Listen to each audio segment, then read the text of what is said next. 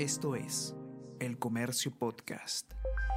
Buenos días, soy Gladys Pereira, periodista del comercio, y estas son las cinco noticias más importantes de hoy, jueves 16 de septiembre avanza recolección de firmas contra una constituyente. El colectivo No a la Asamblea Constituyente asegura que ha recabado un millón de firmas. Abogado Lucas Gersi indica que son de Lima, Ica, Arequipa, Tacna, Huancayo, Chiclayo y Piura. Buscan entregar al Parlamento un proyecto para que en la Carta Magna se prohíbe expresamente la convocatoria de una Asamblea Constitucional. Se busca cerrar paso a iniciativa electoral de Perú Libre.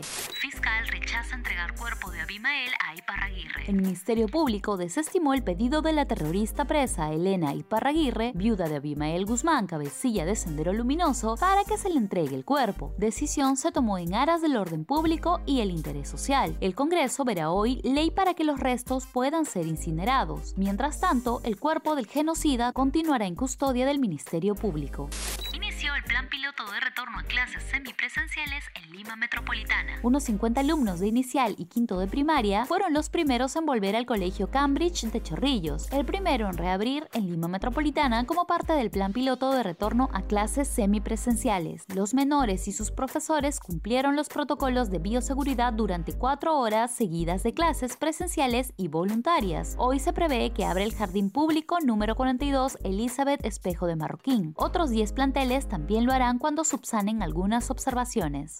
Las dos Coreas lanzan misiles en simultáneo. Seúl realizó un inusual disparo de misil balístico desde un submarino, que hizo dos pruebas, fustigó el acto. Estados Unidos, aliado de Seúl en la región, y China, cuya relación cercana con Pyongyang es más compleja, reaccionaron con cautela y se especula con que se retome el diálogo cortado en el 2019 entre Washington y Corea del Norte. Decepciona y con sus estrellas iguala 1-1 con Brujas en la Champions. Con Lionel Messi, Neymar y Mbappé, el PSG en el campo empató 1-1 ante Brujas en su primer partido en la fase de grupos de la Champions League. Fue el partido número 150 de Lionel Messi en esta competición europea y con una camiseta distinta a la del Barcelona. Esto fue El Comercio Podcast.